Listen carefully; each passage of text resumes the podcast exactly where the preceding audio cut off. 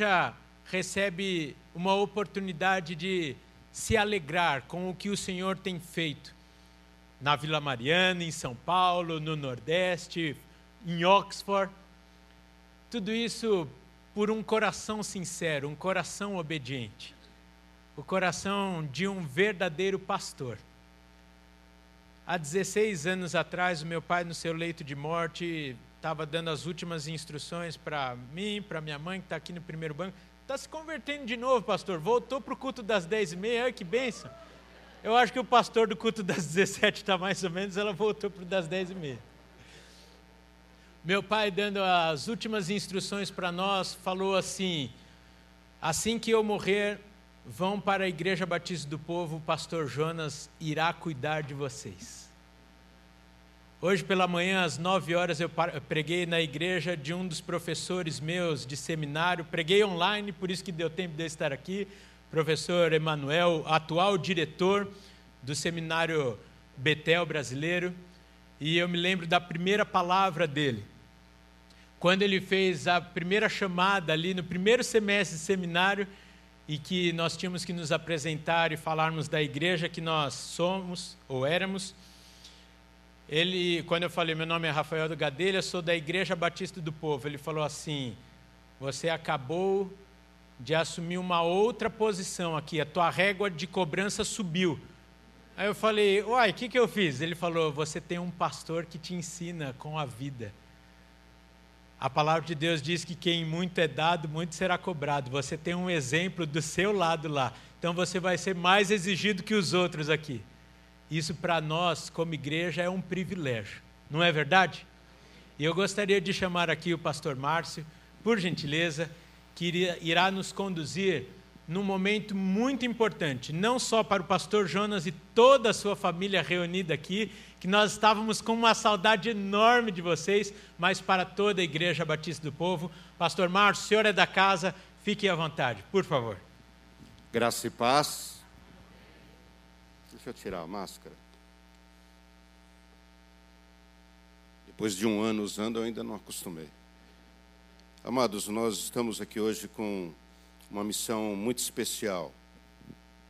Nós queremos iniciar agora um, uma cerimônia em nome da cidade de São Paulo, em nome da Câmara Municipal de São Paulo.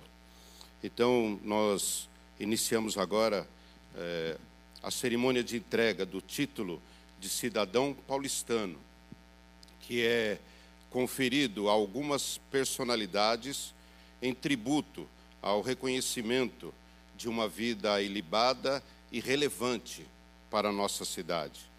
Assim, é, 55, os 55 vereadores desta cidade é, e a cidade de São Paulo confere o título de cidadão paulistano ao pastor Jonas Neves de Souza.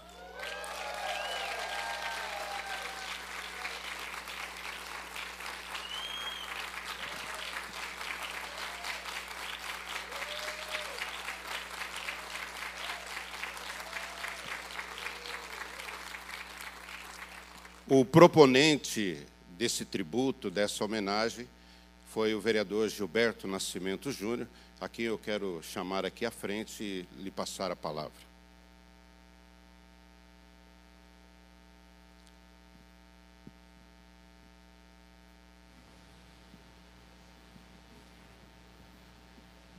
Graça e paz, amém, igreja? Motivo de felicidade estar aqui de volta, né? última vez que estive aqui foi no dia 8 de outubro, é, recebi uma oração aqui, não estava sozinho, estava também com o Bruno, né? Bruno Covas. É, quero agradecer em nome da família também, dos amigos do Bruno, as orações que a igreja fez pela saúde dele, mas nós entendemos que Deus é soberano sobre todas as nossas vontades. E assim foi com a vida do Bruno. Então quero fazer aqui também essa fala de agradecimento. Sei que a igreja esteve orando aí no domingo também pela família, como o pastor Rafael tinha falado. É, para mim é um motivo de honra poder reconhecer como homem público, e eu queria me fazer acompanhado pelo Marlon. Cadê o Marlon? Está aqui. Vem cá, Marlon, por favor. O Marlon, que também é vereador na nossa cidade, como foi falado é, aqui pelo pastor Márcio, nós tivemos o apoio e a assinatura dos 55 vereadores. Isso é motivo de orgulho para a igreja. Quando nós apresentamos, Marlon, que é vereador com a gente lá, somos parceiros na bancada cristã e temos defendido a igreja com unhas e dentes. É, mas voltando, pastor, quando nós propusemos o nome do pastor, até porque a cidade precisa sim reconhecer essas pessoas. E não é só uma questão política, o pastor sabe, a gente não faz isso é, para pontuar politicamente, ou crescer politicamente, ou se, ou se aproximar de uma igreja ou de um pastor. A gente está fazendo isso depois de uma eleição, não é nem antes da eleição. É, porque nós sabemos que a igreja tem feito a diferença. Como eu já vim outras vezes aqui, tive a oportunidade de falar é, em reconhecimento ao trabalho da ABCP, por exemplo. E aí eu queria abrir um parênteses rapidamente para a igreja, dizer o seguinte: nós, como homens públicos, representando ali a igreja, é, nós sabemos e entendemos a necessidade, e aí eu vou dizer e vou frisar, a necessidade que o Estado tem do apoio e do suporte das igrejas. As igrejas, elas têm um chamado, como foi falado aqui naquele vídeo de um minuto e meio, acho que tinha o vídeo. Foi um vídeo bem rápido. Mas para mim o mais impactante foi: você consegue levar o evangelho lá para fora? Você consegue levar a transformação lá para fora? E como foi falado aqui pelo pastor, que o pastor Jonas é, é, pregava e demonstrava aí pela condução de vida que ele tem. Nós temos que reproduzir isso lá fora. A sociedade precisa que a gente esteja lá fora. Sermos cristãos aqui dentro da igreja é uma maravilha. A gente está em comunhão, mesmo que nessa dificuldade é, do Covid, mas é lá fora que as, as almas estão clamando. E um dos braços que a gente consegue fazer e tocar nas pessoas antes de falar da palavra de Deus é através dos trabalhos sociais que a igreja tem feito e que você também, por mais é, é, distante que você seja, por mais dificuldade que você tenha de agenda no seu dia a dia, com seus compromissos e as suas responsabilidades, você também pode ajudar a igreja a fazer alguma coisa para tocar as almas lá fora. Amém? Eu queria só trazer essa mensagem por necessidade, pastor. Eu sinto que a gente tem essa necessidade. Nós tivemos essa semana é, na Associação Brasileira de Parkinson, tem muita gente sofrendo com Parkinson, estão se sentindo abandonadas, e você, dentro da sua capacidade que Deus te deu, seja profissional, intelectual, também pode ajudar as pessoas lá fora. Então, só quis fazer esse parênteses. Mas voltando agora para o título de cidadão é, paulistano, é fundamental que nós tenhamos esse reconhecimento, principalmente a homens e mulheres que servem a Deus e que fazem a diferença na nossa cidade. Reconhecimento não é uma questão é, de agora. Se a gente for entrar na palavra de Deus em Josué 4, fala sobre aquela passagem que Deus fala: Josué, passa na frente da arca, pega 12, vai lá, cada um pega uma pedra. Para quê? Para que as futuras gerações possam observar aquela pedra e falar: o que, que é isso? Não, isso aqui é um memorial do quanto Deus foi conosco e tem nos honrado. Então, vamos continuar seguindo a palavra dele que esse título de cidadão, pastor, seja um memorial não só para o senhor, não só para a família, mas principalmente para os membros que fazem essa igreja ser tão relevante na cidade de São Paulo. Era isso que eu queria dizer para o senhor e também para a igreja hoje. Que Deus os abençoe.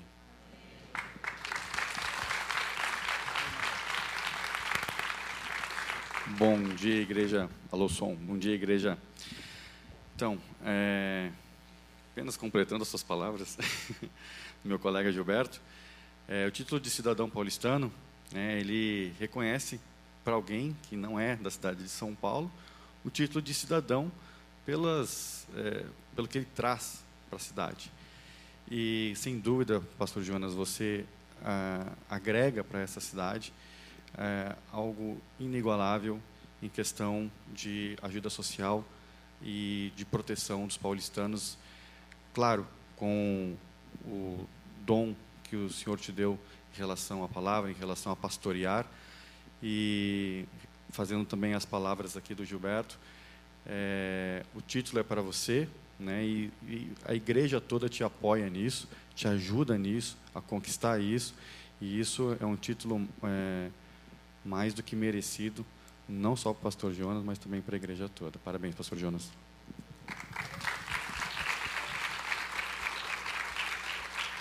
Queria só, só também é, mandar os abraços né, e o carinho especial do meu pai, deputado Gilberto Nascimento. O senhor sabe, ele está num tratamento de é, radioterapia, então não pôde estar presente conosco hoje, mas transmitir um abraço, eu não podia me esquecer de falar isso, tá bom, pastor? Obrigado.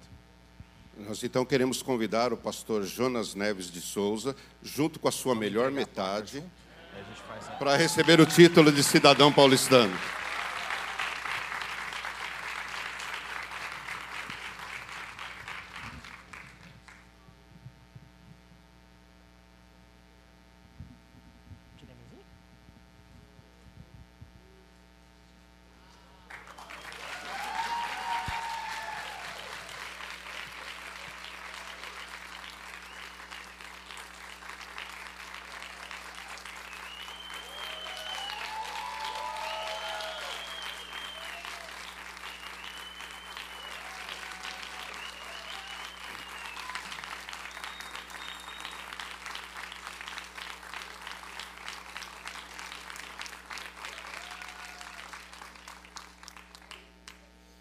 Paranaense que agora é paulistano.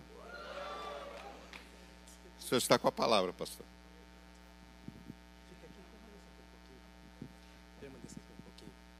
É, eu, eu estou.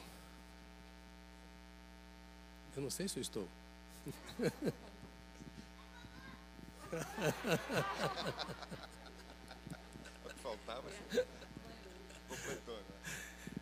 Eu fico muito agradecido a você, meu querido vereador.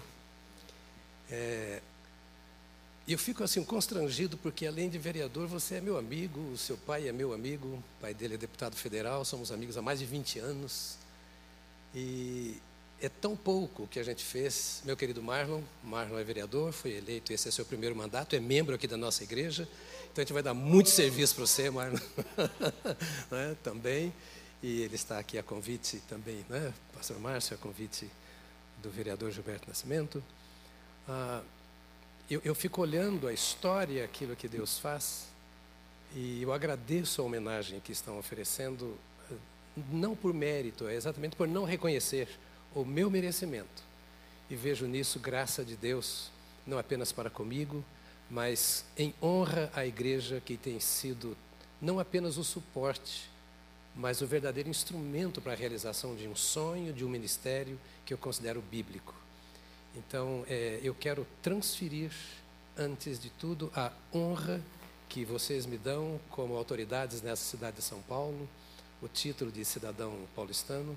Eu quero também transferir, se você quiser compartilhar, eu não sei o que, que você quer dizer, mas com a igreja, que tem sido de fato o instrumento de Deus para toda essa conquista. Né? Naturalmente, antes de tudo, a Deus a honra, a Deus a glória, porque Ele é o cabeça da igreja, Ele é o Senhor da minha vida, é o Senhor desse rebanho.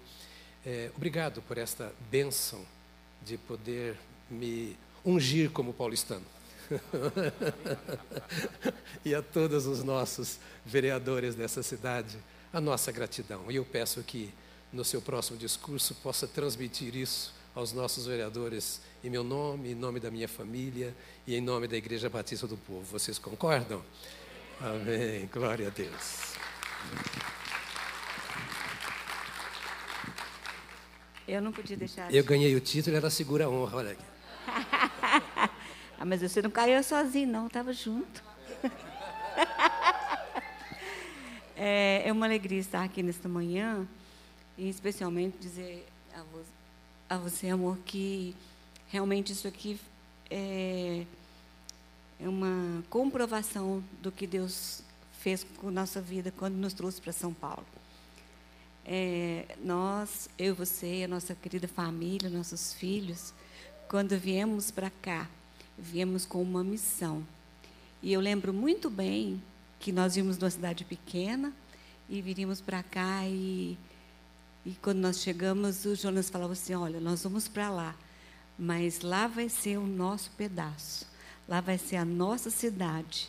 E nós vamos dedicar todo o nosso amor, todo o nosso, nosso coração para amar aquele povo, porque se amarmos o povo, Deus vai nos usar para a glória dele. E isso aqui é resultado disso, porque nós escolhemos amar São Paulo e nós somos acolhidos por essa cidade e nossos filhos são provas disso, todos eles vivem aqui felizes, né? contentes. A Adila mora fora, mas tem um coração aqui também. E nós louvamos a Deus pelo tempo tão precioso que passamos aqui nessa cidade.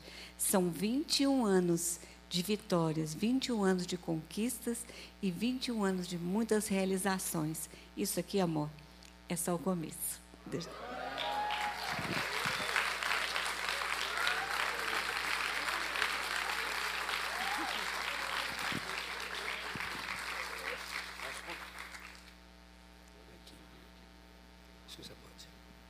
Amém. Nós convidamos a igreja a ficar de pé, nós vamos orar por esse momento. Aleluia. Senhor Jesus, é muito bom estarmos aqui nesta manhã. É muito bom testemunharmos esse momento da tua igreja, Senhor. Porque nós entregamos a nossa vida a ti um dia para te servir para fazer aquilo que agrada ao Senhor, fazer aquilo que alegra o coração do nosso Pai. Por isso, Senhor, este é um momento inevitável, um momento de honra, como prevê a tua palavra. Honra a quem honra. Por isso estamos aqui nesta manhã, ó Pai, porque temos aqui realmente um exemplo, temos aqui realmente alguém que podemos olhar e dizer: Este serve ao Senhor. Obrigado, Jesus, pela amizade, pela companhia, pela presença, pelo pastoreio do pastor Jonas e da sua esposa aqui no nosso meio e na nossa cidade. Nós te agradecemos em o nome de Jesus. Amém, Senhor. Amém. Obrigado. Estamos encerrado a cerimônia.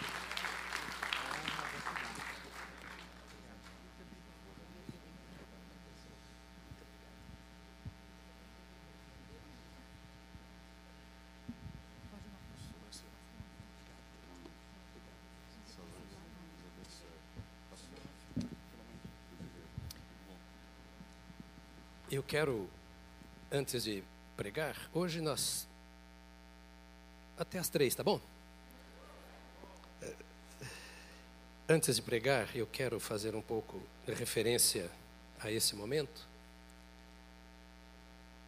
Eu quero agradecer em primeiro lugar a Deus que quebrou o meu coração.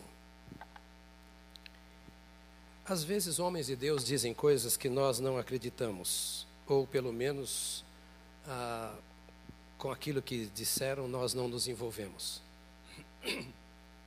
Eu me considerava é, enraizado em Belo Horizonte. Eu fui para lá quando eu tinha 19 anos para começar os meus estudos.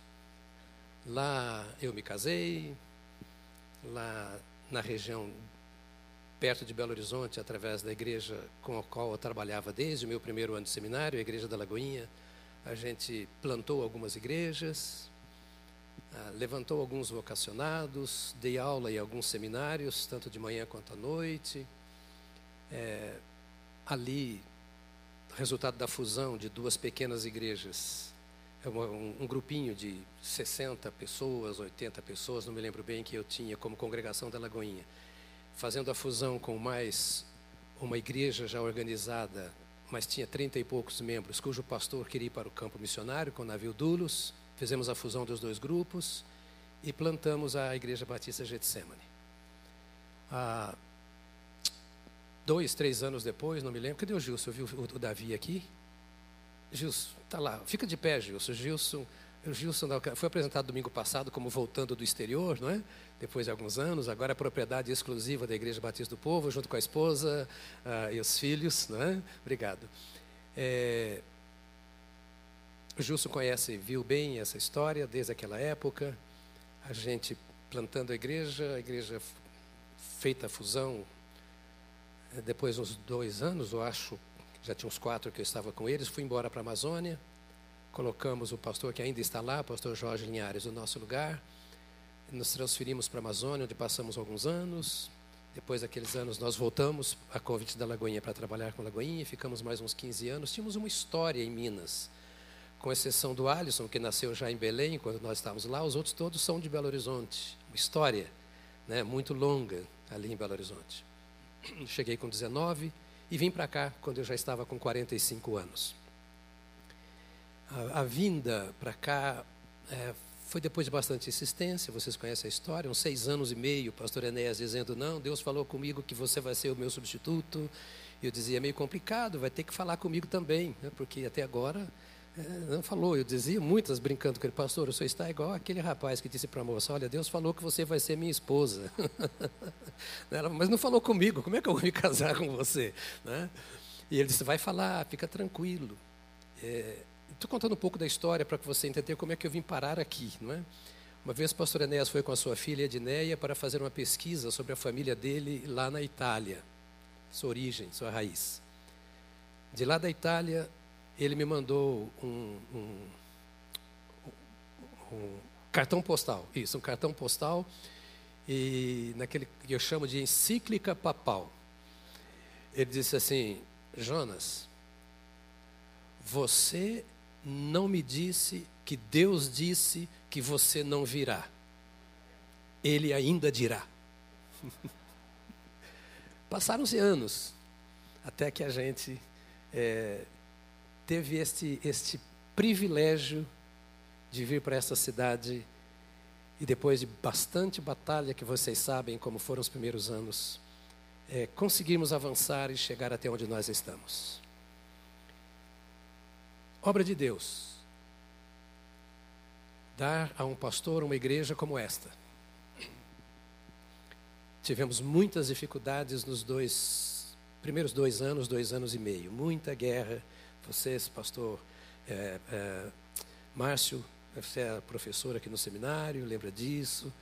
Ah, você também, Meire, no começo da história. Meire, a esposa, obrigado pela sua presença, Meire, pastora. Não é? É, o seu esposo há poucos meses, três meses, dois, três meses. Pastor Carneiro, querido amigo também, é, foi vítima da Covid, partiu para a glória.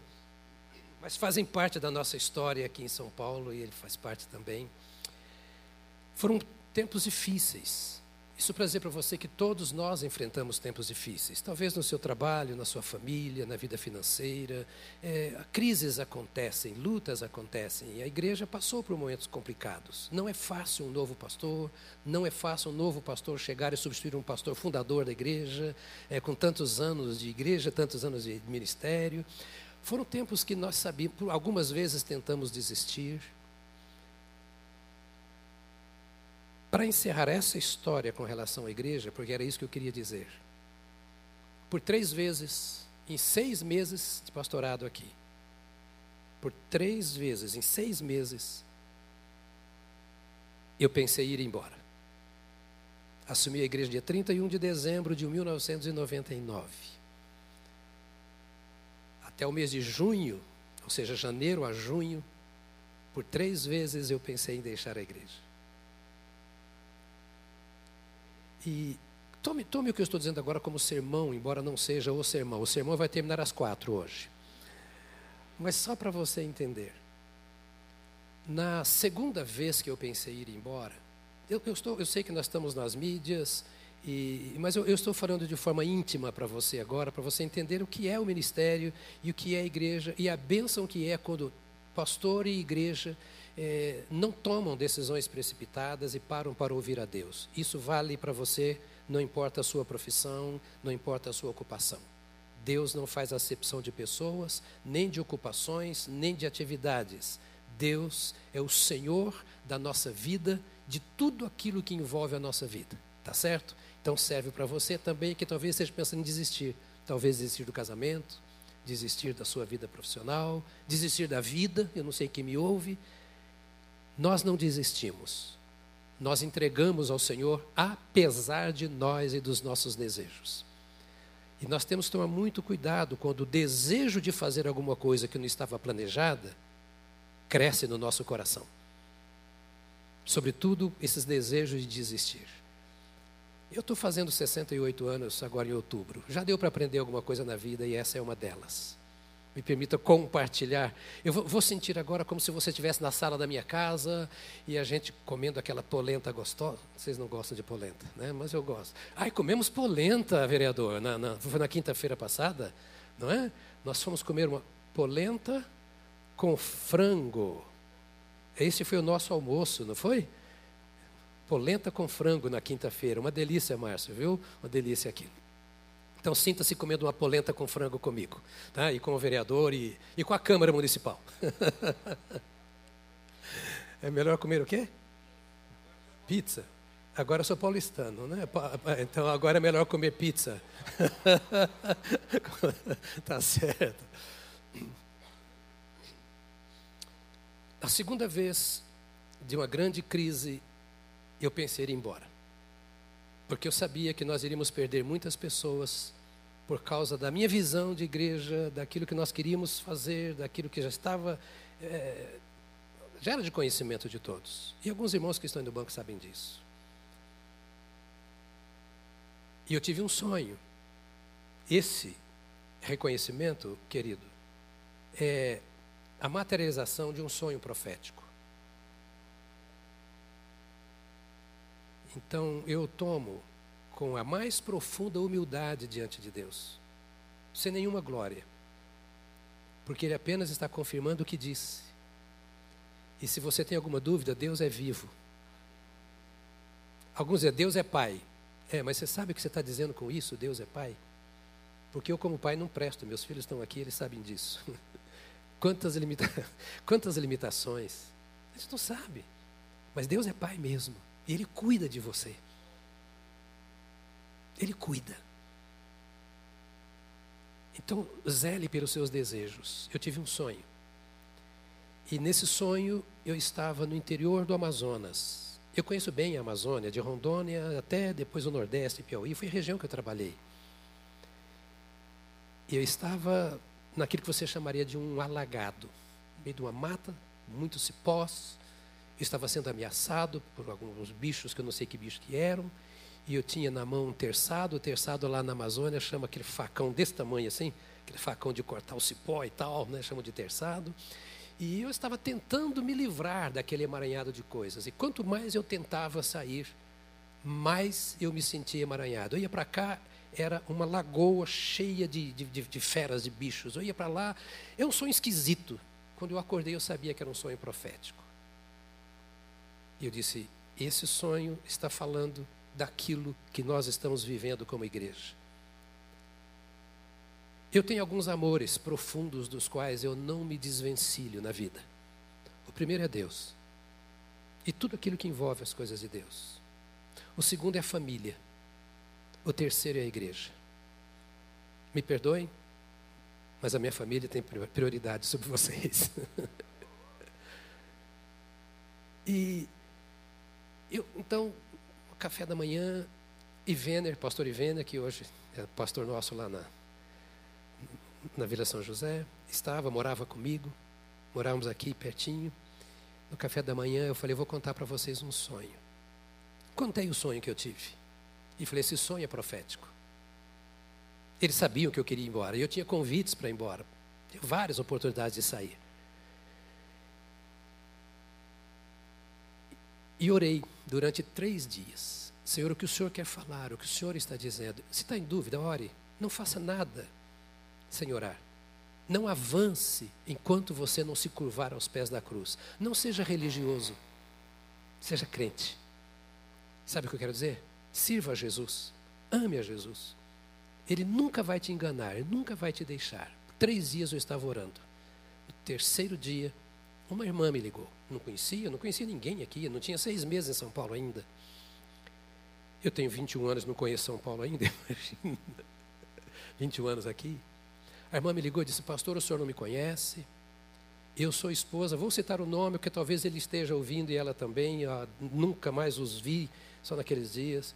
E trabalharam aqui com a música na igreja. Sou esposa do Videira. Os mais antigos devem saber quem era o Videira, eu não, não, não lembro bem dele. O senhor não me conhece. Mas há três dias eu estou orando pelo Senhor, porque Deus me impôs orar pelo Senhor. E eu queria buscar o Senhor e a sua esposa, ir com vocês orar na casa de uma irmã. Você iria? Irmã, pode passar aqui agora que eu vou. Orar é o que eu mais quero e mais preciso. E a igreja precisa que eu ore. Então vem, irmã. Ouça isso, para Deus ministrar ao seu coração. A irmã veio, passou em casa. Se ela estiver aqui do meu lado hoje, eu não sei quem é essa irmã.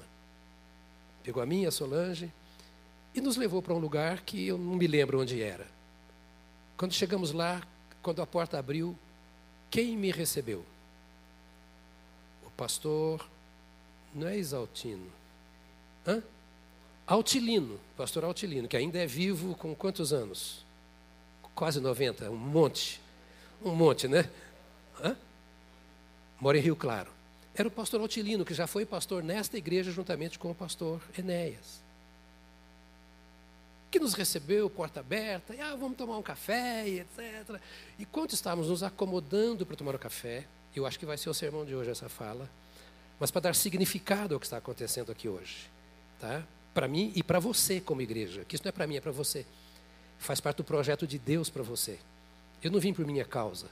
Por minha causa eu não precisava vir. Percebe? É para você. Então, põe a mão no seu peito e fala: Eu faço parte desse negócio.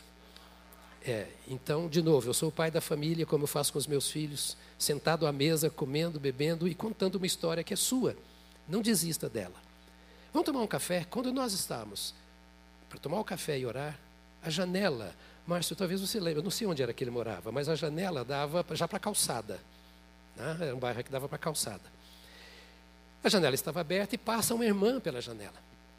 E a irmã vai passando, a esposa do pastor Altilino diz, ô oh, irmã, entra aqui, vamos tomar um café conosco. E a irmã disse, não posso, teve um problema de vazamento no banheiro lá em casa, e eu, os, os, os, os os encanadores, bombeiro é em Minas, os encanadores, né? Os encanadores estão lá para consertar, eu vou comprar uma peça para eles consertarem.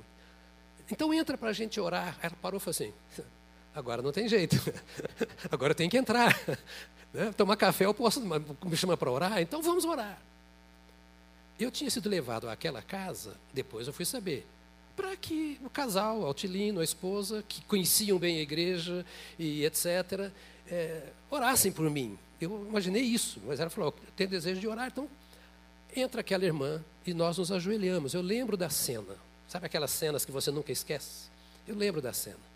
Dobramos os nossos joelhos, cada um num canto, e começamos a adorar a Deus em oração. E o Senhor levanta aquela senhora que estava passando lá fora e entrou para orar. Eu não sabia quem ela era, nem ela sabia quem eu era, nem ela sabia que eu estaria na casa. O terreno estava preparado, mas Deus tinha uma surpresa. E Deus começa a falar através daquela irmã e me entregando uma palavra profética. E nessa palavra ele se refere ao sonho que eu tinha tido e tinha contado para minha família três dias atrás.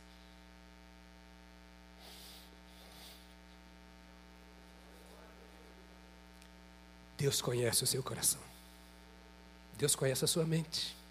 Deus conhece a sua vontade.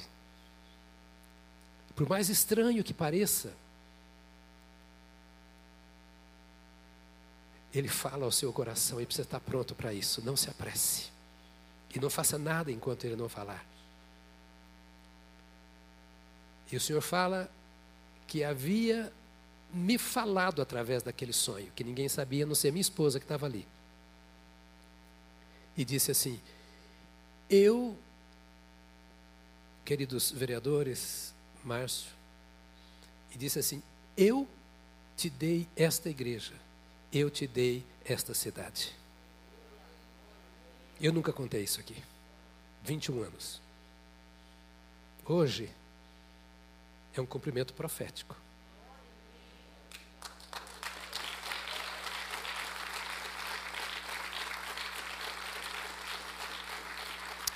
A Deus seja a glória.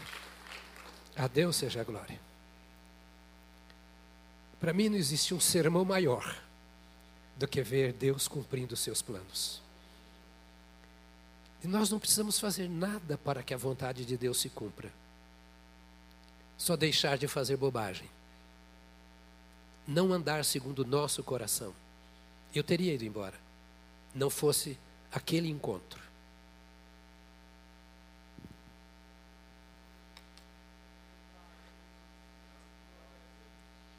E quem teria perdido? Eu.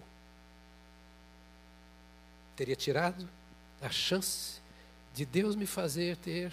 Naquela ocasião nós éramos 500 e poucas pessoas, 500 e, exatamente 532, 532 membros na igreja. Não era uma igreja pequena, mas era um pouco menor do que é hoje. E só tínhamos aqui, só aqui, mas nenhuma outra igreja. Não se apresse. Sabe o que você canta? Faça. Como é que é? Confia na mão de Deus e vai? Como cantamos? Segura, segura na mão de Deus e vai. Tropeçando, cansado, com sentimentos estranhos que nem você consegue explicar, às vezes com vontade de desistir. A única coisa que eu e você não podemos deixar de fazer é a vontade de Deus permitir que a vontade de Deus se cumpra. Eu recebo esse título, meu querido amigo, vereador, Pastor Márcio, meu amigo. Pastor Márcio é o chefe de gabinete do vereador. Pastor Márcio é também advogado, sua esposa Lu, pastora. Aliás, fizeram uma live linda com ela e Solange nessa semana para as mulheres, né? as santas mulheres da convenção. É, você é minha ovelha. Eu, eu quero homenagear a graça e a misericórdia de Deus que nos socorre no momento em que nós queremos desistir. Cheguei aqui com meus filhos pequenos. Não vou falar a idade deles, porque eu posso comprometer as mais velhas. Dia de homenagem é dia de misericórdia. Não é sempre que eu sou misericordioso com a minha família. Mas eu quero pedir que a minha família fique de pé, os que estão aqui. E eu sei que a Adila, o Samuca, o Vitor e a Mel estão vendo lá dos Estados Unidos e participando disso, todos da família. Genro, hoje eu vou considerar família também. É, é, hoje é o dia da graça. Hoje é o dia da sogra. A sogra também é da família hoje. Desde que começou a pandemia, ela não vem. Mas hoje eu não podia deixar de trazê-la. Hoje é dia de exceção, para mim, pelo menos. Né? Então, eu cheguei aqui com os meus filhos. A Iva ainda morava no Maranhão, com o Cavalcante e a Gigi, que era recém-nascida. Né? Tinha meses, seis meses, acho, quando, quando eu vim para cá. Né, Gigi? Hoje ela já está com. Eu não vou falar, não. Eu ia falar com quantos anos ela está. Chegamos aqui, a Iva lá, a Aline aqui, a Adila, a Anne e o Alisson. Meninos, o Alisson tinha 15 anos. Só vou falar do Alisson, vou parar por aqui. O Alisson tinha 15 anos. E Solange. A família cresceu. Todos se casaram. Todos têm filhos. Me deram, por enquanto, 13 netos. Por enquanto. Hã? 14, 14, 14. Nasceu mais um, é 14 netos agora. Mais um adotivo na família, né? Que foi adotado. Vereador, é, isso é uma riqueza. Né? Chegaram aqui, o Alisson chorou muito quando nós chegamos. 15 anos de idade, deixar os amigos com os quais ele jogava futebol. Solange dirigia uma grande obra social em Belo Horizonte, com 300 e poucas crianças de favelas. E eles, o Alisson jogava futebol com a turma da favela no dia, com a turma da escola cristã que a igreja tinha, aqueles que podiam pagar, né? Então, era favela, com o pessoal de favela um dia, com o pessoal dos mais endinheirados no outro, e de repente chega aqui e não tinha. Nós tínhamos aqui na igreja seis jovens e 16 adolescentes que se reuniam. E o Sandro e a Carla lideravam essa turma. E ele chega de um lugar onde nós tínhamos cerca de mais de 5 mil, quase 6 mil jovens. E chega essa moçada toda. Foi um tempo difícil. Eu quero honrar a vocês pela, pela bênção que vocês foram filhos. Cavalcante né, Iva já eram casados. é, por andarem comigo e aguentarem as crises.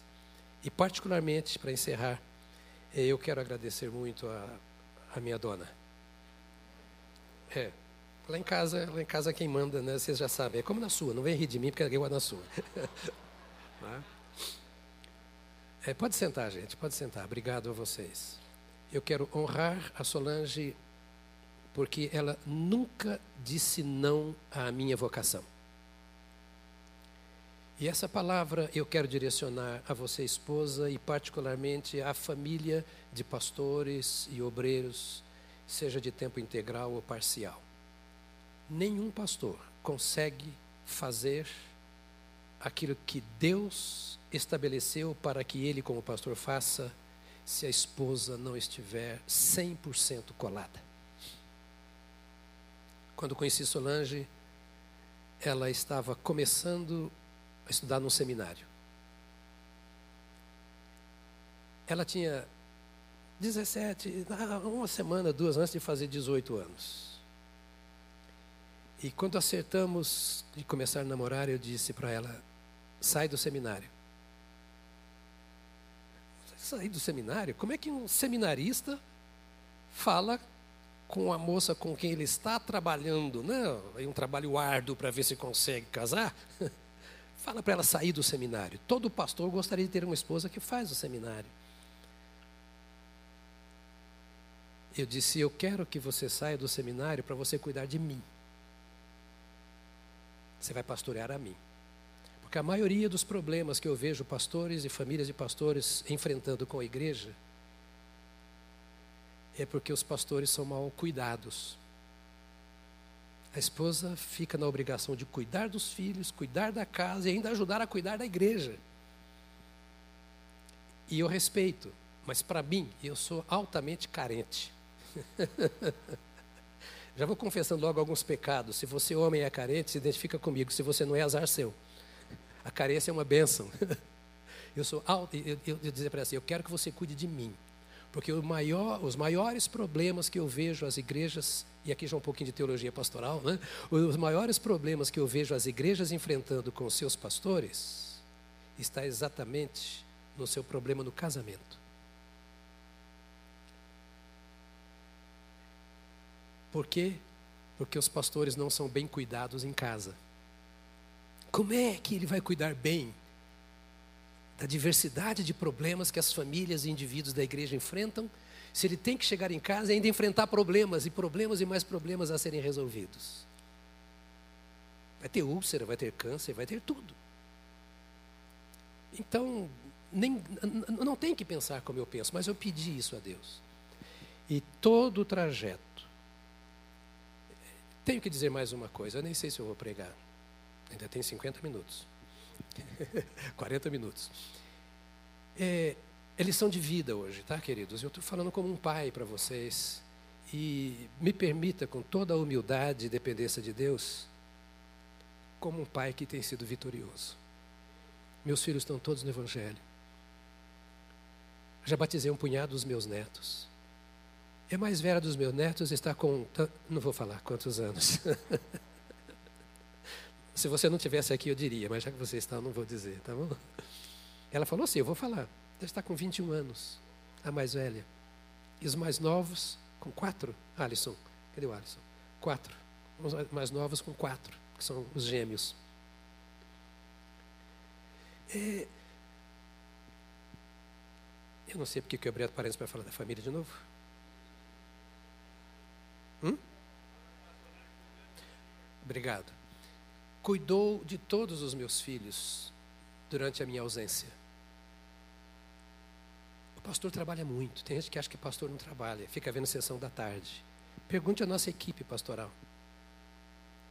Mas a família, todos os filhos no Senhor, casados, criando os filhos no Senhor.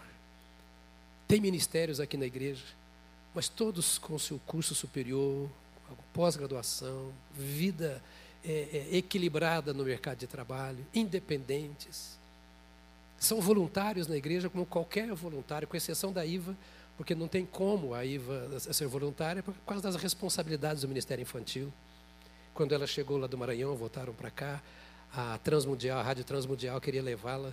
Eu fui com ela para a entrevista e o diretor da Rádio Transmundial fez a proposta salarial e tudo para ir para lá. No caminho vinha trazendo, eu disse, Iva, é, excelente oportunidade você tem. Nem chegou, já tem um bom trabalho, trabalho com amigos e bom salário. Mas eu vou deixar você escolher. Eu não posso pagar o que a Transmundial paga para você, a igreja não pode. Mas eu sei o seu chamado e, e o que você gosta. Você quer trabalhar com Solange? No Mistério Infantil? Solange é pedagoga, aí você estava fazendo pedagogia. Eu falei, é, é o tipo de pessoa e ministério que nós precisamos. Então ela é o único membro da família que trabalha de tempo integral na igreja e que ganha salário na igreja. Mas todos servem, os genros servem, não serve para nada, mas serve. Estou fazendo, estou fazendo alguma coisa para abençoar vocês que vocês não imaginam. Nosso trabalho de capelania prisional, o responsável é o Cavalcante. Obrigado, pastor Alcibiades, por nos dar o Cavalcante não é? Ele é o responsável que plantou o trabalho de, de, de, nas, nossas, na, nos nossos presídios. Né? Léo e Aline envolvidos com a nossa BCP, com música na igreja. A, a Lucas e Anne com as atividades que Deus tem dado. Lucas é um dos diretores da nossa BCP. Eu nem sabia, fiquei sabendo agora quando tive que ir para resolver alguma coisa. Fiquei sabendo, ah, Lucas da BCP? É, Lucas é da BCP. Foi interessante. Nós somos abençoados porque Deus me deu uma mulher abençoada. E eu quero prestar a você, Solange, a, a honra é, dessa, dessa. Você é cidadã paulistana agora, não é? Por, por causa. Por causa de tudo isso que tem feito. Por fim, mais uma vez, a minha gratidão na pessoa do meu querido é, vereador Gilberto Nascimento, a nossa Câmara Municipal, e eu acho que eu posso pedir a você que transmita à Câmara, em nome dessa igreja, a nossa gratidão. Os irmãos concordam comigo? E o nosso reconhecimento pelo seu trabalho e dos demais vereadores. Quinta-feira passada, quinta, eu recebi há algum tempo, uns 15 dias atrás, do pastor Márcio, o convite para estarmos na Associação Brasileira, é isso o nome? Brasil Parkinson. É aqui pertinho de nós, é, onde está a sede, que cuida de pessoas com doença de Parkinson. O pastor Márcio me ligou, em nome do vereador, dizendo assim: Jonas, oh, eles precisam de um apoio lá na associação. Qual é o apoio? Musicoterapia. Musicoterapia. Será que a igreja pode dar? Falei, vamos lá. Eu estudei dois anos de música e sou literalmente analfabeto em música. então eu chamei o Calori que é o nosso doutor na música. Calori toca todos os instrumentos, é um dos músicos mais perfeitos que nós temos em São Paulo e muito respeitado no meio músico, tanto evangélico como não evangélico. O Calori que dirige aqui o nosso ministério, que hoje é pastor. Eu trouxe, mandei para o seminário, fez bacharelado em teologia, né? e hoje anda dando palestras para o pessoal de música, na área de música na igreja. Mas é, é musicoterapia, eu vou levar o Calori. Então fomos eu, o vereador, a esqueci seu nome, o Vitor, né? e o pastor Márcio lá. Fomos recebidos uma festa, organizaram, né? Eu me sentia assim, chegando para o meu casamento, né? Porque estava todo mundo assim, né? Nós fomos lá e várias pessoas, professores, né? Dali fizeram uma apresentação especial para nós e disseram qual o valor da música para eles. E a coisa era: será que vocês podem nos ajudar? Então, eu assumi um compromisso em seu nome. E eu vivo assumindo um compromisso em seu nome. Se não quiser, me manda embora.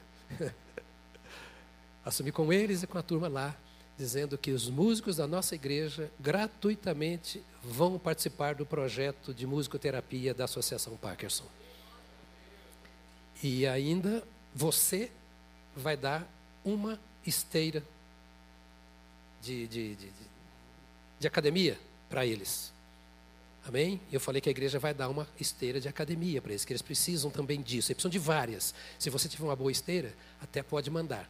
Eu vou tirar do dinheiro do dízimo que você dá, comprar em seu nome uma esteira e vou mandar gravar de alguma forma numa plaquinha um versículo bíblico para nós colocarmos lá.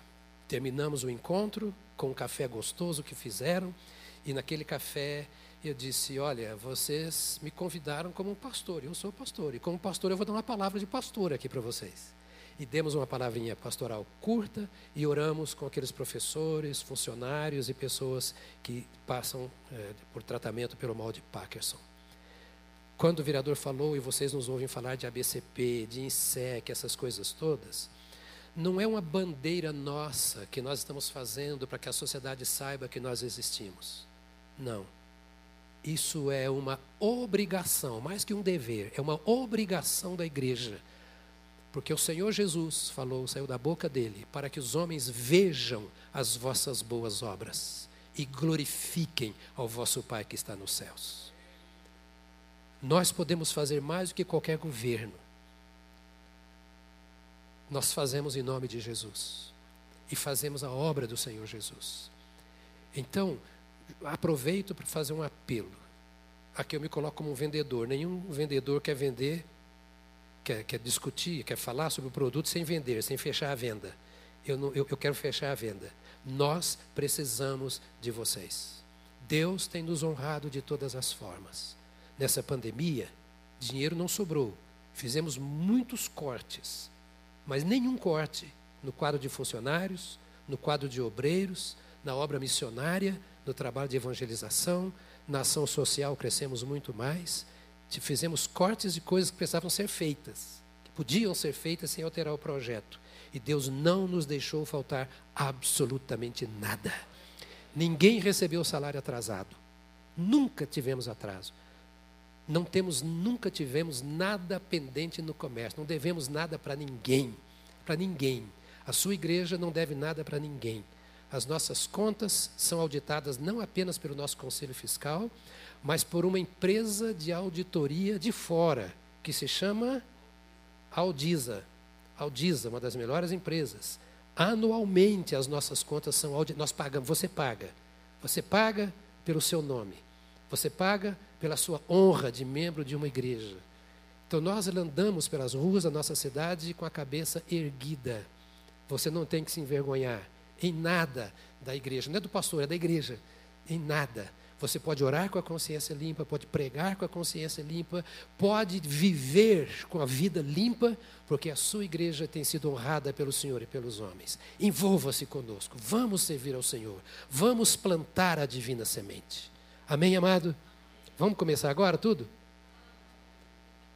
Eu termino meio-dia e meia mas me permita que é o nosso horário normal terminar, me permita considerar com você alguns textos bíblicos, mas eu queria que você ficasse em pé agora. E nesse momento, é, eu queria chamar agora aqui, outra vez, o, vereador é, Gilberto Nascimento, o vereador ah, Marlon, venha aqui, por favor, porque nós vamos orar por vocês.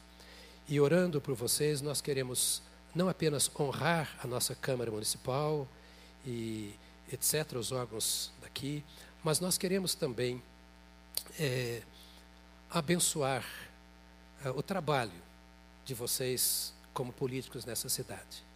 Mais do que eu, porque vocês estão num mundo que eu não estou, é o mundo da política, mais do que eu, vocês sabem o quanto pessoas é, têm dificuldade com, com, não vou dizer com a política, mas com o mundo da política. É, é impossível dizer que as pessoas têm dificuldade com política o mundo é política, não, não tem como viver. Né? A empresa tem eh, seus critérios políticos. Ah, e nós oramos por vocês e pelos nossos, as nossas demais autoridades que servem ao Senhor. Ah, no sentido de termos uma, uma política limpa, homens de caráter limpo, representantes não apenas do povo, mas antes de tudo, crentes como são, representantes do povo de Deus. É, é, isso é maravilhoso é, ver. E Marlon está começando agora. Né, e fico feliz pelo seu relacionamento com o Gilbertinho, porque, é, como eu digo sempre assim, o pai dele, que é deputado federal, é meu amigo há vinte e tantos anos. E me foi apresentado pelo pastor Enéas, num congresso. Hum? Araçatuba, foi no primeiro congresso de mulher, foi no ano de 2020, quando eu cheguei. Não, de, de, de 2000 no Congresso de 2000, no Congresso de Mulheres, no púlpito, quando eu ia pregar, o pastor Enéas me apresentou ao seu pai. E eu tenho acompanhado nesses mais de 20 anos e sei que é um homem de Deus. e o respeito por ser exatamente um homem de Deus. Então, você tem escola em casa, não é? Você tem escola, seu pai é um evangelista, pregador, não é? Então, eu fico muito feliz por isso. E, e muito feliz por vocês se tornarem não apenas colegas agora, mas amigos, dividindo essas mesmas coisas. Você é novo aqui na igreja, o Marlon veio do Rio Grande do Sul, ele é um dos. Agora já não é mais, agora é vereador, né? Mas ele é uma das autoridades na Uber. Ele foi representando a Uber para fora do país para falar e tal. Então, veio do Rio Grande do Sul para cá. E, e, e, é daqui, veio para cá, está aqui na igreja há bastante tempo, desde que chegou em São Paulo. Não é, não é tanto tempo assim, mas desde que chegou em São Paulo. Era candidato e eu nem sabia um membro da igreja me falou: você tem um candidato a vereador. Aí eu fui conhecê-lo quando mandei, vá, mandei ele para a igreja para orarmos por ele. Então você veio para orar. É, que Deus, de fato, encha o coração de vocês a cada dia de uma visão cada vez maior do reino. Porque vocês não são apenas representantes do povo, são representantes do rei. É um ministério que vocês têm. Não é, não é apenas um cargo. Cargo os homens dão, ministério Deus dá. E eu entendo particularmente agora para você, Marlon, ministério, porque você era um ilustre desconhecido. e muitos ilustres conhecidos não foram eleitos. E um ilustre desconhecido foi colocado lá. Para quê? Pode fazer a vontade dos homens, mas não sem antes fazer a vontade de Deus. Ele é o seu Senhor. Ele é o seu Senhor. Que o Espírito Santo de Deus encha o coração de vocês, a mente de vocês, para que de fato a luz do Senhor resplandeça, continue resplandecendo através de vocês entre aqueles homens que são autoridades e como autoridades têm poder espiritual também. Por isso que o inimigo avança querendo dominá-los, porque são autoridades. E a Bíblia manda que nós oremos por vocês, que são autoridades. Então, eu vou pedir, se me permitem, que a igreja estenda as mãos sobre vocês como sinal de gratidão por esse reconhecimento e bênção. Amém, querido? Agora, ah, o, o, pastor, o, o, vereador Gilbertinho, ele é do reteté, tá? Então, nós vamos orar, fazer oração do reteté. tá bom? É, a oração não é de batista, nem de presbiteriano, nem de luterano, nem de metodista, que, que me perdoem todas as nossas denominações. Eu quero que o irmão levante a sua voz e abençoando esses irmãos, que o irmão abençoe os nossos vereadores e a vida política da nossa nação. Amém, amado? Vamos lá, estenda a mão e comece a orar você. Levanta a sua voz em nome de Jesus. Te louvamos, ó Senhor, por esta manhã preciosa, quando o teu nome é glorificado. Nós somos homens, instrumentos do Senhor. Somos igreja, conquistados, ó Deus, pelo poder do evangelho, para que a nossa nação seja abençoada. Nós somos uma nação exclusiva, um povo eleito, um sacerdócio real. Nós somos nação santa do Senhor, para por onde passarmos, onde vivermos, anunciarmos as obras daquele que nos tirou das trevas para a sua maravilhosa luz. Como igreja, nós nos levantamos nesta manhã e abençoamos, querido Senhor, o teu servo, o vereador Gilberto Nascimento Júnior.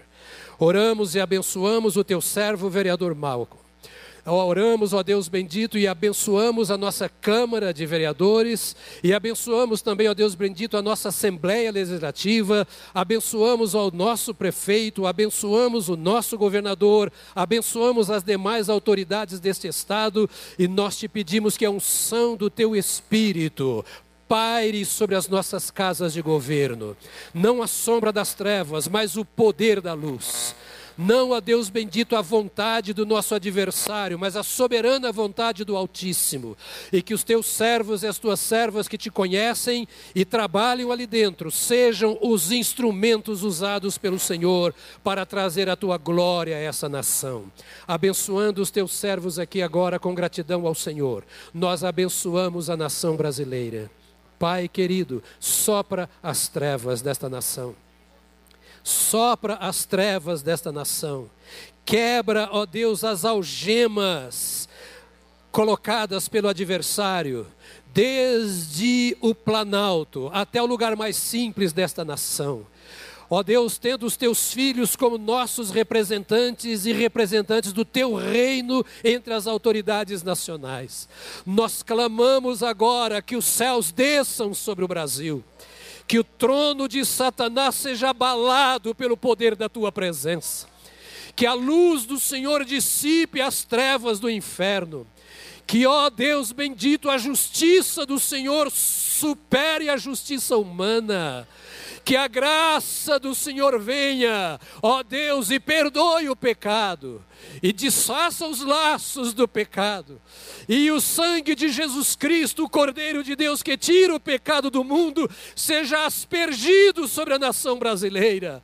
E que o teu nome seja levantado bem alto nesta nação, em todos os lugares de governo, em todos os lugares de comando e de importância nesta nação. Somos a tua igreja.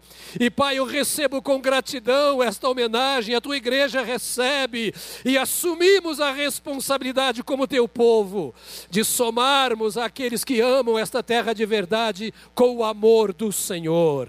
Nós te pedimos que tu quebre todo principado e potestade. Ó, oh, querido Senhor, que tu quebres todo principado e potestade que tem feito com que o nosso país seja conhecido como país da corrupção que em todos os lugares, seja no governo ou na casa das famílias, a corrupção seja quebrada pelo poder do Rei dos Reis e Senhor dos Senhores. Que o Senhor venha marchando e vencendo sobre esta nação que tu levantaste para ser uma nação evangelista, para ser uma nação missionária, para ser farol na face da terra. Ainda que na ignorância, na religiosidade, a cruz foi a primeira lembrança, o primeiro sinal de Jesus Cristo quando vieram e tomaram posse desta terra. Ainda que sem ser no conhecimento da cruz verdadeira, a cruz foi levantada. E nós te pedimos que a cruz de Jesus Cristo, onde o perfeito sangue foi derramado em nosso lugar, esteja diante desta nação. Que tu cales a boca do adversário, que tu desfaças o poder do espírito de engano e que tu levantes aqui luzes, luzeiros, homens e mulheres mulheres por toda a pátria brasileira, para que venha o teu reino e seja feita a tua vontade, aqui no Brasil, aqui na nossa cidade de São Paulo, aqui nos nossos lares, assim como ela é feita no céu, em nome de Jesus Cristo. Amém, amém, amém, aleluia. Obrigado, amados. Obrigado, querido. Deus abençoe. Deus abençoe. Podem sentar, queridos. Não vou pregar.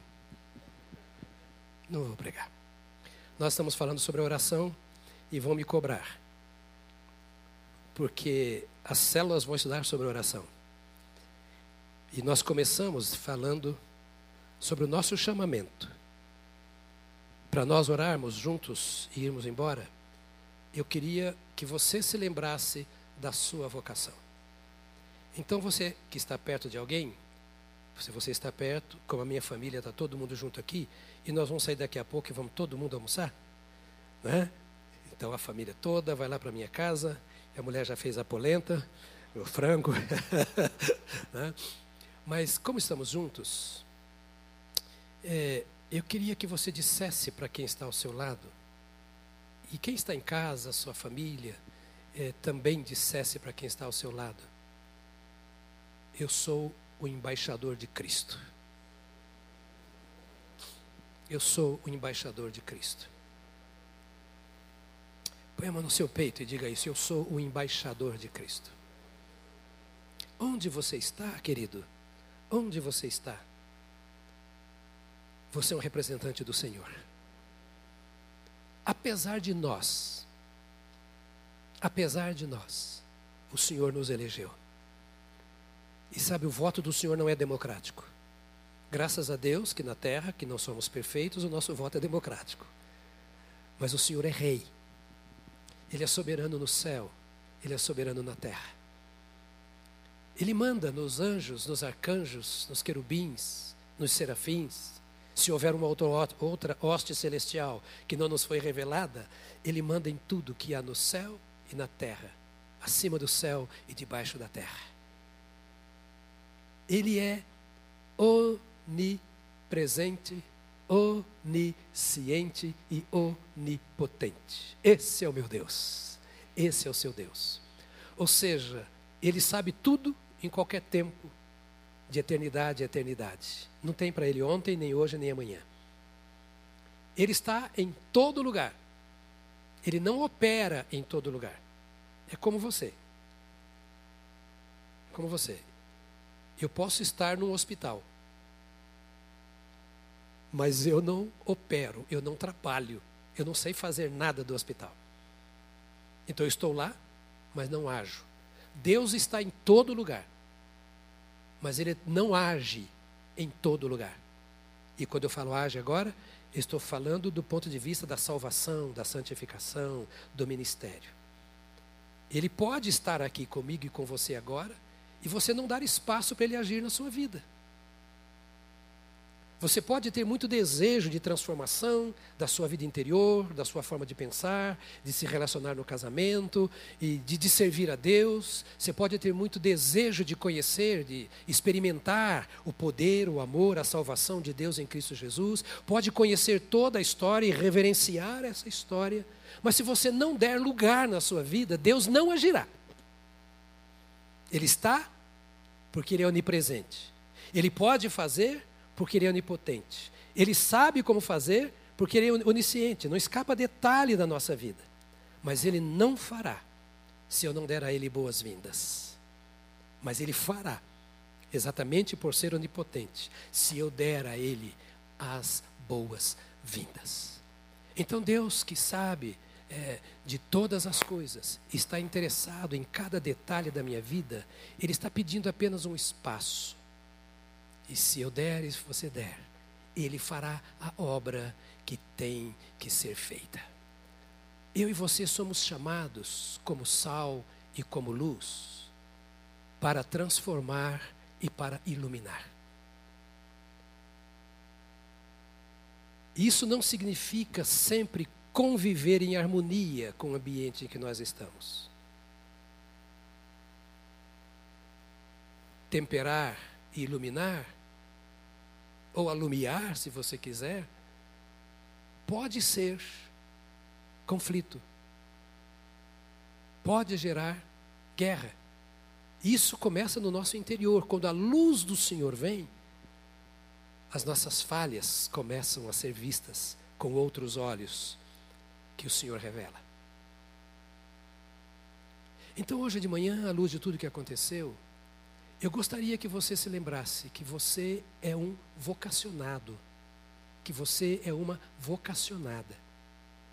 Para a sombra, como diz a Bíblia, do onipotente, realizar aquilo para o que você nasceu.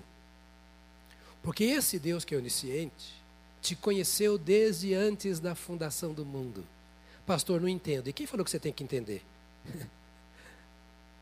Você pode crer. Tem muita coisa na Bíblia que eu não entendo, vereador. Tem muita coisa que eu não sei explicar. Pastor Márcio, você é teólogo. A gente tem umas explicações em teologia é que vão apenas para dizer assim: é um fósforo aceso na noite escura. Eu não consigo entender, mas eu consigo crer. Entender isso, que o Senhor nos separou para a realização de uma obra.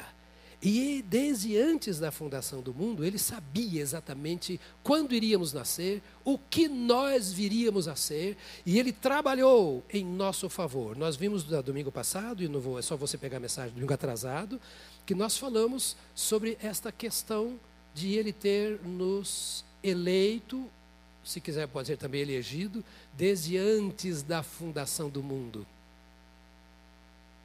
Na sua pré-ciência. Aqueles que de antemão conheceu, a estes também predestinou para serem pastores, para serem vereadores, para serem advogados? Não. Os predestinou para serem conforme o quê? A imagem do seu filho. Ele conheceu, ele viu por antecipação, nos tempos eternos em que só ele existia, por ser onipresente, onisciente e onipotente. E se Deus sabe disso, sabia disso, porque ele permite que pessoas que não vão aceitá-lo e quem não o aceita o destino é a perdição eterna? Por que ele permite que estas pessoas nasçam? Eu não geraria um filho para ir para o inferno. E por que Deus permite que os homens gerem filhos que, se não o receberem por meio de Cristo como Salvador, irão para o inferno? Pastor, existe o inferno? Sim, como existe o céu. Como existe o céu. Existe morte? Sim, como existe a vida. Existe vitória? Sim, como existe a derrota. E não é uma dicotomia criada pela filosofia. A vida mostra para você que essas coisas existem. E por que Deus permite, então, sabendo que a pessoa vai. Eu não tenho a resposta final, eu vou dar uma dica só. É porque Deus criou. E por que Deus criou? Porque era necessário que Deus criasse, Ele é o Criador. E Ele criou, é consequência, a criação é consequência natural do ser de Deus. Parafraseando a filosofia, a filosofia diz: penso, logo existo. Cogito ergo sum. Penso, logo existo. Do ponto de vista de Deus, é existo, logo crio. Então, na criação, nós temos dois tipos de pessoas humanas. Por quê? Porque Deus deu como Criador a autoridade à sua criação de se reproduzir, de criar. O Criador cria seres que criam. Não tem como. Agora, Deus, o Criador, que é Senhor, que é Salvador, deu o privilégio àquele que é criado de conhecê-lo, de experimentá-lo, de entregar-se a Ele para obter a salvação. Essa semana recebi o contato do nosso missionário Joel e a Dani, que estão lá entre os índios no norte do Amazonas. Mandamos missionários para índios, como mandamos missionários para a África, como temos a Rosa lá no Timor-Leste, como temos eh, os nossos queridos irmãos, juntamente com eh, o, o, o André, e a Darcy, lá na Inglaterra. Por quê? Porque as pessoas que nasceram, elas têm um destino. E é o nosso dever anunciar que aquele que crê tem a vida eterna. E aquele que não crê tem a morte eterna. E quem determinou isso não fui eu. O Criador, que autorizou e que deu a capacidade a nós outros de criar, disse assim: Você cria e você cuida. Sábado que vem, o do Kids, o Congresso Kids é sábado que vem? Sexta e sábado, você vai ver lá e vai aprender um pouco. Porque o Senhor que nos dá a alegria de criar, nos dá também o dever de cuidar. E tudo isso para concluir com a seguinte. Você sabe que eu concluo seis vezes, viu? Então a primeira conclusão agora. isso, tudo para concluir com o seguinte: se alguém vai para o inferno, a culpa não é de Deus.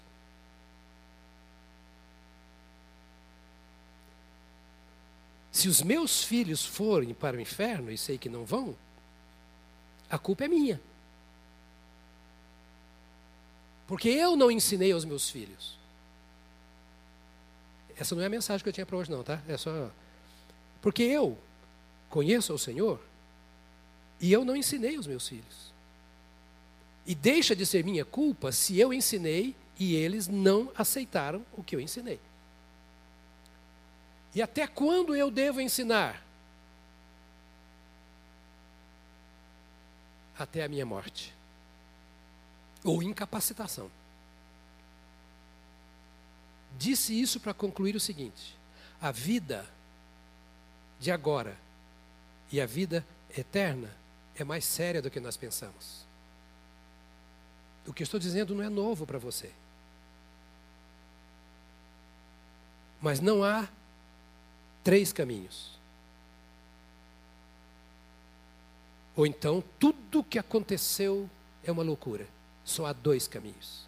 A Bíblia fala de um caminho largo e de um caminho estreito. E esta é a mensagem que nós precisamos anunciar ao Senhor. A minha ida representando você, em qualquer instituição,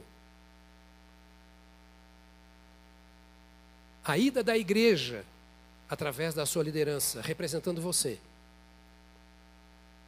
em qualquer lugar, como nas favelas, como nas escolas, é apenas para dizer uma coisa: há saída para os seus problemas pessoais e espirituais.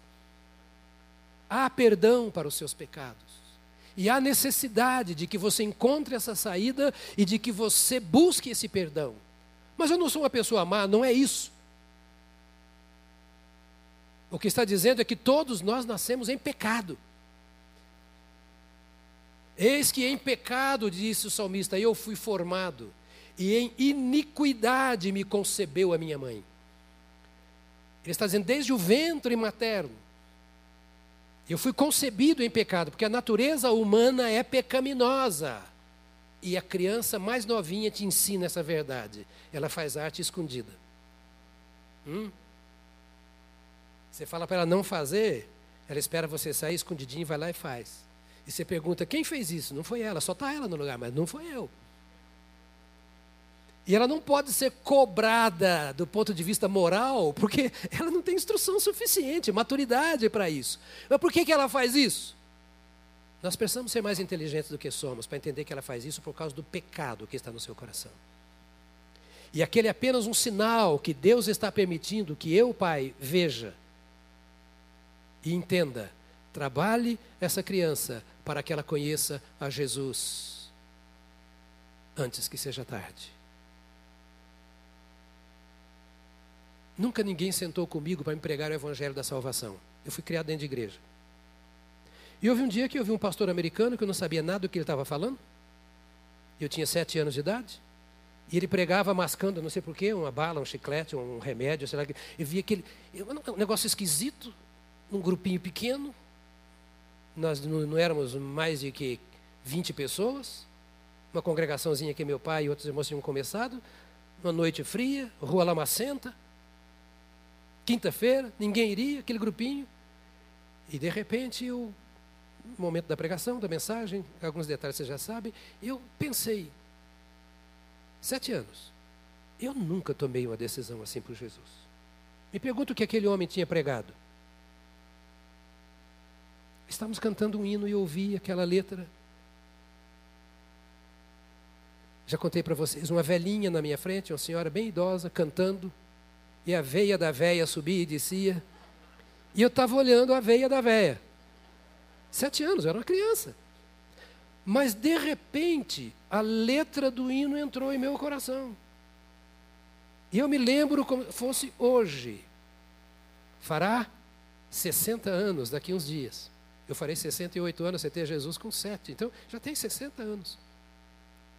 Eu me lembrei assim, eu nunca fiz uma decisão por Jesus dessa que ele está falando para fazer.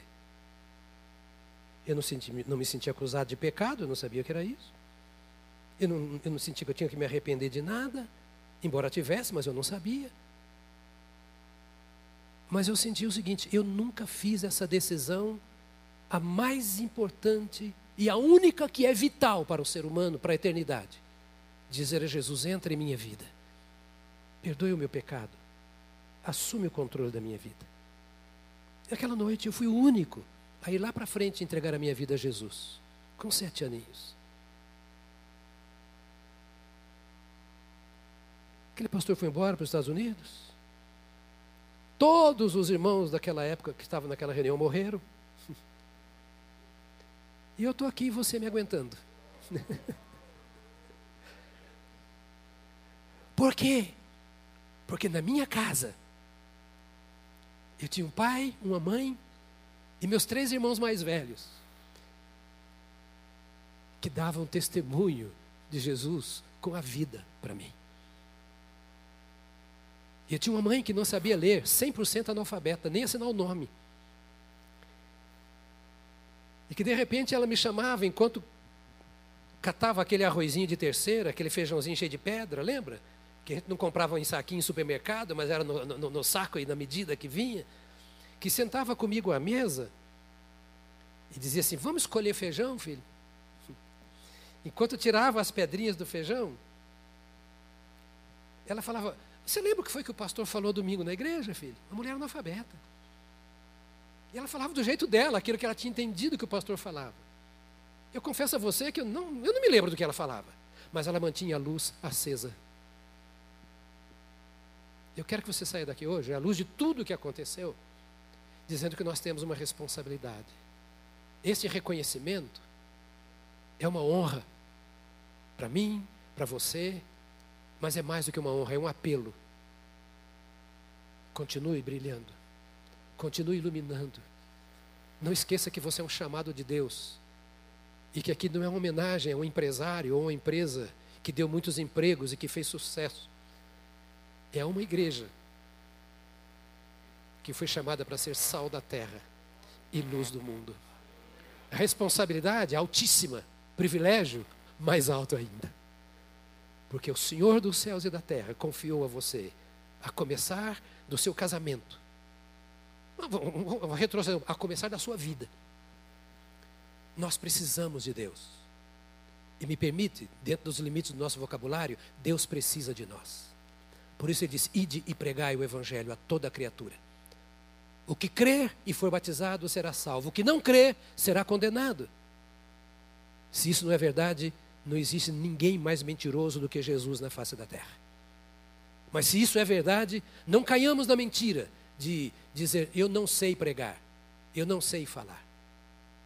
Assumamos, todos nós, cada um de nós, uma responsabilidade. O mundo está em trevas e nós somos sal da terra e luz do mundo. Temos o privilégio de ter escolhido. Mas, pastor, eu tenho problema. Se você não tivesse problema, o Senhor não teria olhado para você. Porque ele veio buscar e salvar o que tinha perdido. Ou seja, ele veio salvar o que não presta. É o último fruto da lavoura. Aquele que ainda pode produzir semente para a lavoura não deixar de existir. Fica de pé, por favor. Porque se você não ficar rapidinho, aí eu vou pregar.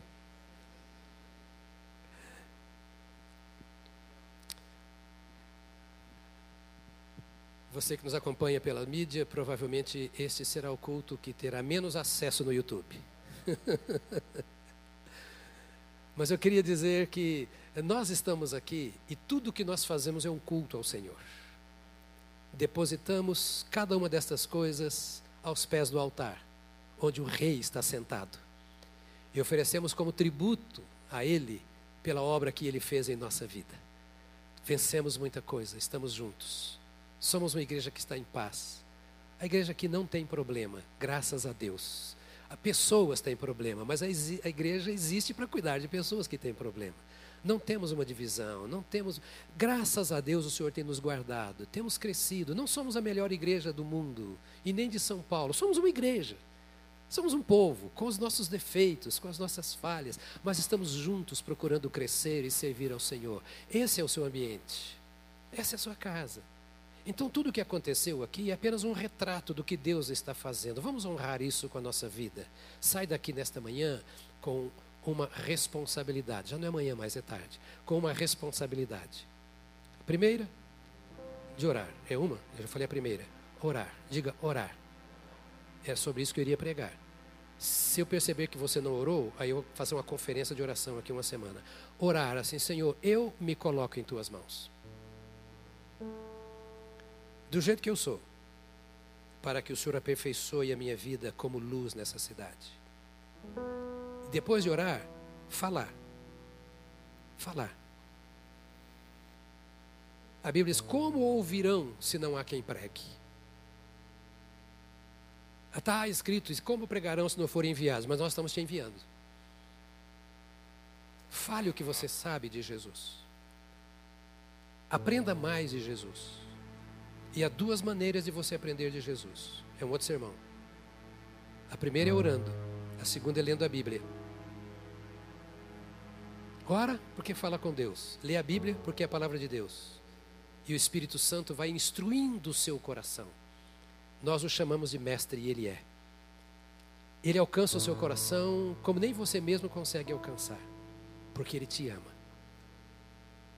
Ele não está olhando a sua religião, ele não está olhando a sua igreja, não está perguntando quem é o seu pastor, está olhando para você. Porque você foi criado à imagem e semelhança de Deus. Dizem que o Alisson, meu filho, parece comigo. Todo mundo olha, ele entrou abraçado comigo aqui, né? agora de máscara. Não... Você parece com seu pai. Porque você foi criado à imagem e semelhança dele e não desse mundo que aí está. Ele pôs a mão nesse barro, pôs a mão na massa que é você, e te criou com o santo propósito de você ser dele em primeiro lugar e viver para ele como consequência de ser. Tem uma semana dedicada ao Senhor, de oração por si, pela igreja. Não gaste tanto tempo orando pelos seus problemas. Não põe os seus problemas no altar, no trono, melhor. Não põe seus problemas no trono. Põe no altar. Não adore os seus problemas. Adore o seu Deus. Não medite nos seus problemas. Deus sabe que você tem problema, por isso Ele te salvou. Se você não tivesse, não precisava dele. Ele sabe que você é pecador. Então não fique dando desculpa por causa do seu pecado.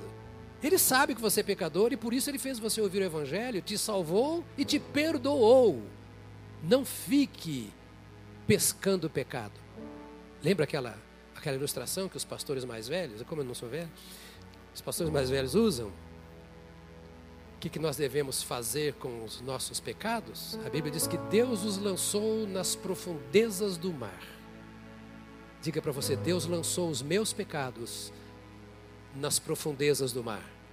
Está na Bíblia, não sei o que estou dizendo, não, é a Bíblia diz. Ele lançou os seus pecados na profundeza do mar. E além disso, dizem que ele colocou uma placa: proibido pescar. Proibido pescar. Não fique pescando os seus pecados. Deixa com Deus. Pesque as suas virtudes que o Espírito Santo plantou em seu coração. Você sempre vai pecar.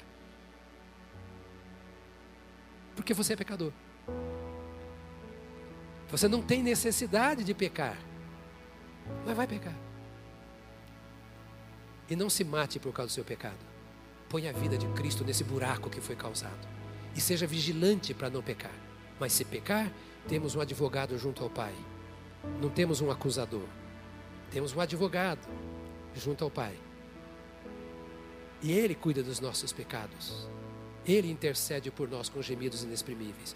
Olha para a cruz, olha para cima, olha para o seu Senhor e não aqui para baixo. E valorize a obra de Deus em sua vida, porque Deus te valorizou e te valoriza, te salvou, está ao seu lado. Olhe para isso.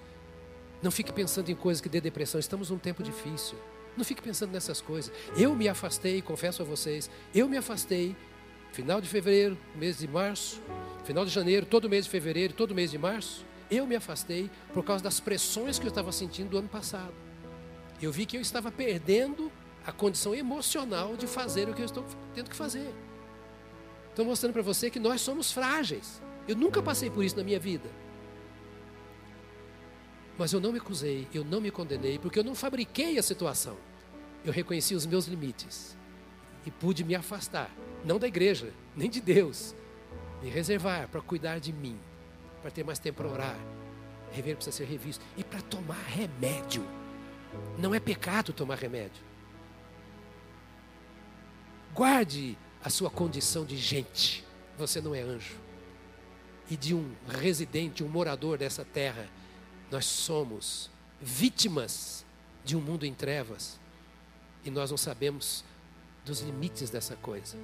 Ame ao Senhor teu Deus de todo o teu coração, de toda a tua alma, mente, emoção e vontade, tá? Todo o teu coração, toda a tua alma, todo o teu entendimento e com todas as tuas forças, e ame ao teu próximo como a ti mesmo. Aí está a lei e os profetas, diz a palavra de Deus. Amém, querido? Amém. Pai, esse tempo de tanta coisa que aconteceu nessa reunião, nós queremos que seja um tempo em que tu tenhas sido realmente glorificado neste lugar. Receba a glória, receba o louvor, receba a honra por este tempo em que separamos no primeiro dia da semana que tudo isso nos impulsione durante esta semana a te servir, a te entregar a nossa vida, a pensar nas tuas coisas, a fechar os nossos olhos e ouvidos para tudo que nos ameaça, a encontrarmos um tempo de descanso aos teus pés, porque tu és o nosso Pai. Toma-nos em teus braços nesta semana. Dirige, ó Deus, eu te rogo, o teu rebanho com os teus olhos que a tua voz entre suave e poderosa na mente e no coração de cada um dos que aqui estão e daqueles que nos assistem, que nos, ouvirão depois. Nós nos curvamos diante do teu senhorio, homenageamos a tua glória e te agradecemos por tudo isso que aconteceu aqui nesta manhã. Vá com o teu rebanho Cuida das tuas ovelhas, onde elas precisam dos teus cuidados especiais. Ouça, ó Pai, em nome de Jesus, a oração que os teus servos e as tuas servas, servas fizerem ao Senhor e conduz os nossos passos seguros em Jesus Cristo, que é o caminho, a verdade e a vida. A Ti a honra, a glória, o poder, agora e para todo sempre, em nome de Jesus. Amém. Amém. Amém. Amém. Glória a Deus. Aleluia.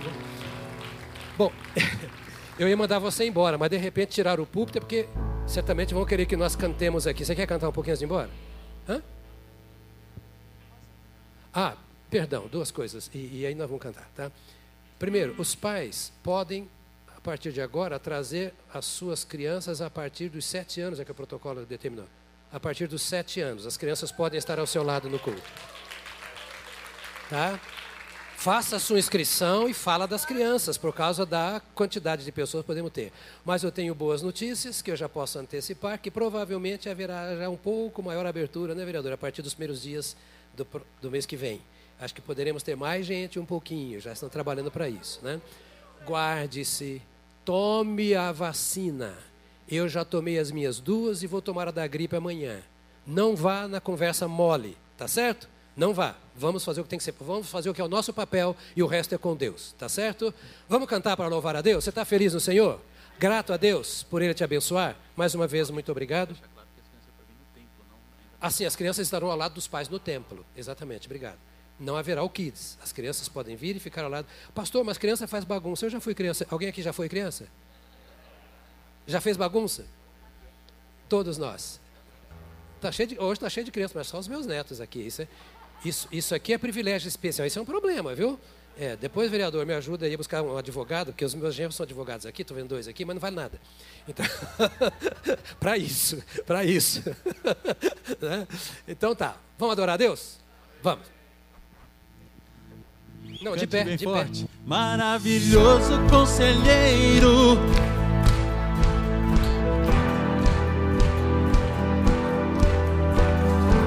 És o Criador, sobre tudo é Senhor. És incomparável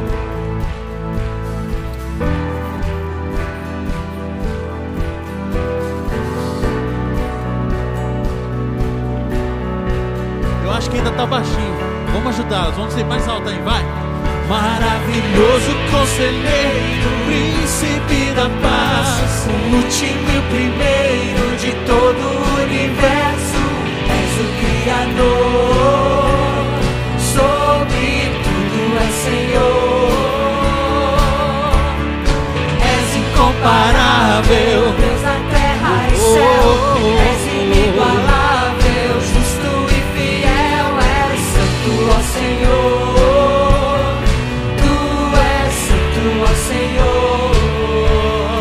Exalte ao Rei, exalte ao Santo, puro e digno.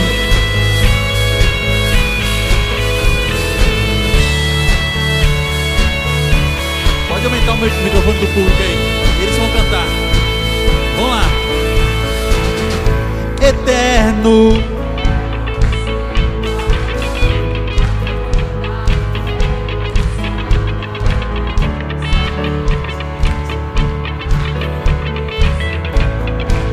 Jesus.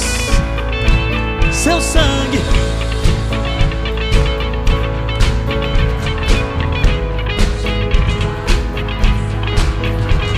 Louvado. Aleluia. Diga o nome dele. Jesus. Assim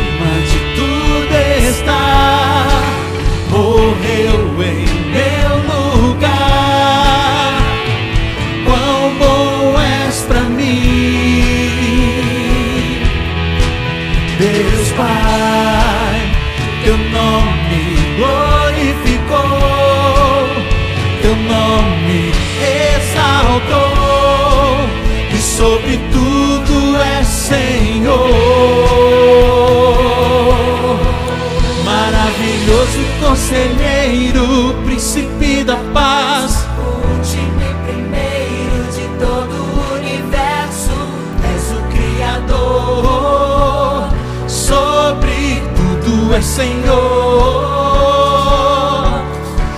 és incomparável, terra e céu, és inigualável, justo e fiel, és santo, ó Senhor. tu és santo, ó Senhor. As palmas bem bonitas, aleluia.